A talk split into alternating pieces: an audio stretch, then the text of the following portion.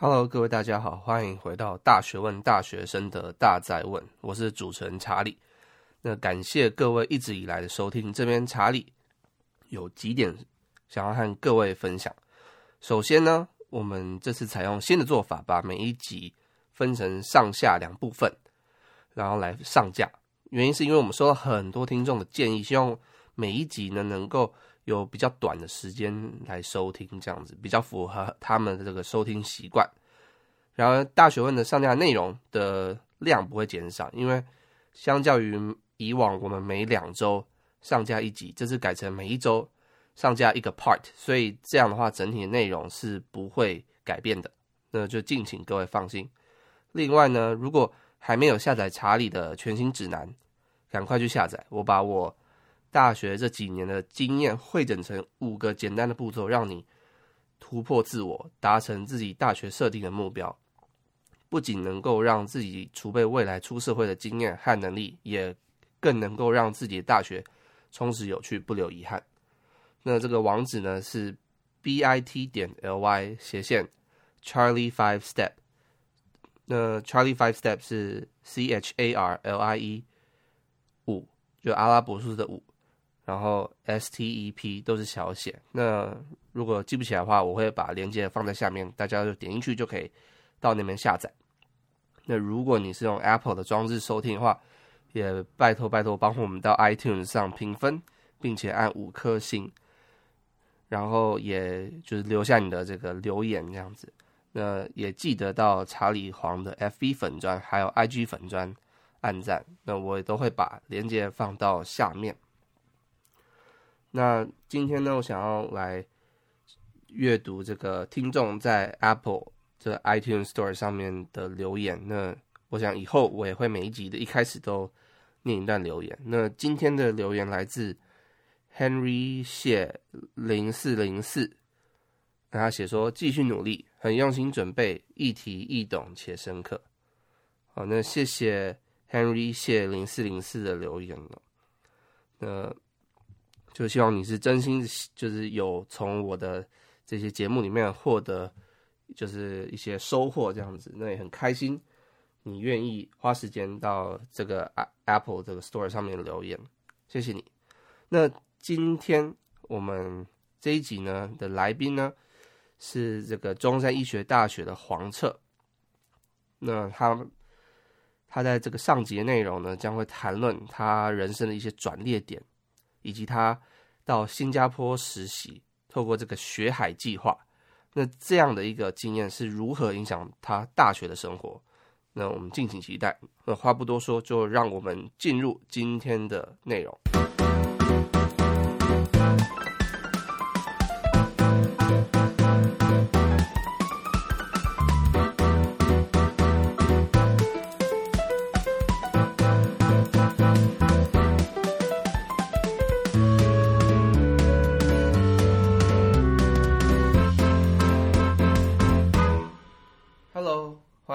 大学问，大学生的大哉问。那我是你的主持人查理。那今天，那我们有一个非常特别的来宾啊，他其实是我们一个一个听众啊。对，那他现在就读的是中山医的护理系。对，那其实我跟他聊天的过程中，我觉得他很多想法都还蛮有趣的。那我觉得就是在这过程中，我也从他身上学到很多东西。那所以就今天有请。我们的黄彻，耶！那黄彻，你自我介绍一下好了。好，大家好，我叫黄彻，那我是来自中山医学大学护理系，那现在就现在是大三，那也是查理的小粉丝，不用这样讲。好，那那你其实你为什么会找到我这个频道或者是我的这个 podcast？你是怎么找到的？好，那我是因为说，之前在阳明的营队的时候认识了查理的朋友，那之后就是也透过这这位朋友的推推，透过这位朋友的推发文，对发发文让我知道说有查理在做这样子的 podcast，那我其其实也，那我就听了几集之后。就觉得说，哎，这个人的想法跟我蛮接近的，但是因为说，嗯，因为我原本也想要做这一类的节目，或者是这一类的分享，嗯、但是因为说，我觉得我自己的科系不像是查，不不像是查理这么的有让人吸引的感，吸引的感觉，感觉，所以我就也一直没有做。嗯、不过，不过。我基本上会在每一次听完之后，就是会有一些 feedback 给查理。对对对对对，其实我是从就是黄色他这个很多 feedback，我其实也很更了解我的听众在想什么，然后以及我也从就是黄色这个 feedback 里面，就是找到很多还蛮有新鲜，就是我没有想过的一些问题啊。嗯，那我想要问一下，就是说。你刚刚讲到你参加阳明的这个，应该是仁义营的这个营队嘛？那你从这里面有没有什么收获啊？想要跟大家分享。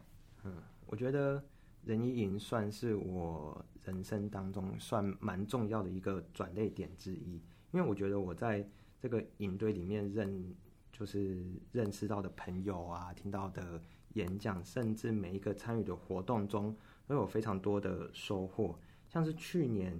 我最大的收，我最大的收获就是徐家凯导演所说的“梦想的价值是需要去寻找的”，但是我们常常把人生的备案当作是主要的方案，最后又在抱怨啊、后后悔什么的。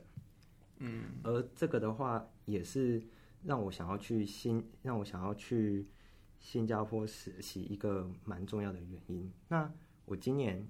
又再去了一次，那今年的收今年的收获的话是图灵链的创办人胡耀杰他的杠杆理论，他的杠杆理论就是有一点像是说，我先认识了查理的朋友，嗯，那我再借由查理的朋友认，因为因为他的发文，我认识到了查理，那我就那我们就因此搭上线，那我可能在未来。还能再透过他去认识到其他一样很优秀、很厉害的人，让自己变得更好啊什么的。嗯，哦，了解，我觉得还蛮有道理的。所以你意思是说，透过认识一些人，然后再从哎他的周遭的，就也是同时认识周遭的他的一些朋友。对，所以就有点像有点指数成长的感觉。对对对，对，你可以透过认识一个人，最后认识可能一百个、两百个这样。嗯，还蛮有兴趣。那我觉得我最想问的，那当然就是你刚刚提到的，你去新加坡做一个实习嘛，对不对？嗯、那我觉得一开始先讲说，哎，这个是什么样的一个计划？这个其这个的话是由教育部他所主办的，叫学海计划。那它其实有蛮多的分支，可能就是有学海飞扬、学海习珠、学海逐梦。哦，那。Okay. 今年为了说配合政府的新南向政策，那就是有再多一个所谓的新南向逐梦。那它其实就是为了，呃，鼓励国国内的大学生到国外的去，不管是学校或者是企业或者是机构去实习。那其实还是为了说要栽培这些有潜力的年轻学子。了解了解，对，就我所知，这个计划感觉好像。很多台湾的大学都有配合的样子，嗯、有对，所以各位听众如果有有兴趣的话，哎，不妨就是可能到刚刚讲的这个政府这个网站，嗯，或者是到你们的学校的一些，我不知道什么样的一个有把这些资讯放出来，应该都查得到这样子。对，对，我觉得还蛮值得去看一下的。对，那我们会把链接放到我们的这个笔记里面。好的，那我想问你，就是说你在那边大概做什么事情？所以第一个就是可以稍微简单介绍一下你在那边的工作内容吗？实习的内容，对。好，那先讲一下我们的实习地点。好了，我们所实习的地点是新加坡国立大学的附设医院。简单来说，就是有一点像我们的台大医院这样子。那它也是其中几个比较。大型综合型的医院之一，嗯，了解，对，那所以你是内容大概是做什么？嗯，就是是做护理的这个工作，是不是？对，我们最主要的话就是去到那边各个单位，呃，其其实大概去了四五个单位，哦，那就是看说他们整个工作的情况是怎么样啊，嗯，他们有什么好的，我们就把它学起来，对对对，嗯，或者或者是说我们有什么好的，也可以分享给他们。了解了解，好的，那你一开始过去的时候有没有遇到什么样的可能不习惯啊的一些事情吗？有有这样吗？有，我觉得最主要还是在于说语言上，就嗯，我我说的语言，我说的语言上，并不是说我不会说，或者是嗯、呃、我不敢说之类的，是因为说他们大部分是讲他们的 Singlish。所以在口音上面会非常重，就是新加坡的这个英文口音啊。对对，了解，所以就听不太懂这样。对，就还没有那么的习惯，就不太会像我们平常看美看对看影看影集的那种，对欧美剧那种，嗯，都是比较标准的。对，对我的，其实英英文的。英文在世界各地很多版本啊，就是每每一个国家都有自己的独特口音，有时候真的听不太出来。嗯，对。那在那边的花费大概大概是什么？因为我据我所知，这个新加坡的这个花费其实比台湾比较高一点。对对，就因为说我们去别人的医院实医院实习，那边可能需要请一些人力。或者或者是说有一点像一个保险的概念，怕我们会有什么样的损伤之类的，所以其实我们是有交一笔蛮高的学费给当地的医院。哦，了解。那但这个是有政府的补助去抵消吗？还是嗯，就变成自己要花费花费？政政府上基本上会给你一笔。一笔钱，那会依照说你去的不同的国家，那可能会有不一样的费率。对对对，那政政政府呢，会先给你，在你出发之前会先给你将近七到八成的钱，让你让你不会说你先垫了那么多。了解。啊，至于说你要怎么，因为因为他钱就是这笔给给你，至于对，至于说你是要买机票，还是要吃，还是要玩什么，政府其实。不太不太管你，嗯，了解，就是给你这一笔钱拿去在这次使用，对，了解，OK OK。啊，那我觉得大家应该会想问的，就是你从这个实习的这个经验当中，你有没有看到一些在新加坡看到的东西跟台湾实在是不一样的？或者从里面学到东西，或者你觉得新加坡不如台湾，或者是台湾不如新加坡的这个情况？那我觉得第一个来讲的话，就是说他们，他们其他们其实护理师又有在分成说所谓的 assistant nurse 跟 staff nurse。那 staff nurse 就就会是比较像我们台湾所讲的护理师。对对对。那 assistant nurse 的角色就会是帮助护理师的护理师。就呃嗯，就是对，就是一个助理的角色。对，嗯，那这个是因为说新，嗯、呃，新加坡他们受西方国家影响比较深，那在做法上面本来就会比较偏向英国那里。对，对，对，那虽然说会有，虽然说有的时候会有家属陪同，但是他们基本上不会来帮你做照做照护的协助，因为他们会认为说，就是应该全部给医院负负负责。对哦，了解了解。因为我据我所知，就是在美国的话，就医生他也有一个 physician assistant，对，类似这样，就就 PA 这个角色，医师助理。对对对，就是在台湾可能比较少见，就是我们不太能理解他在干嘛这样子。但是在欧美体系，他们的确都是有这样的一个分，就是比较明确的分工。对对对对。那那还有没有其他的东西？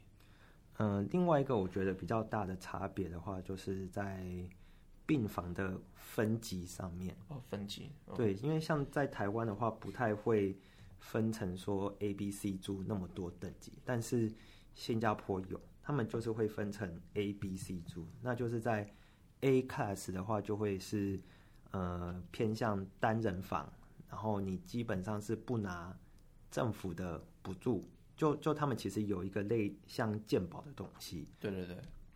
那假如说你要住单人房，或者是住这个所谓的 A class 的病房的话，政府基本上不会补助你任一会补补助你一毛钱。嗯。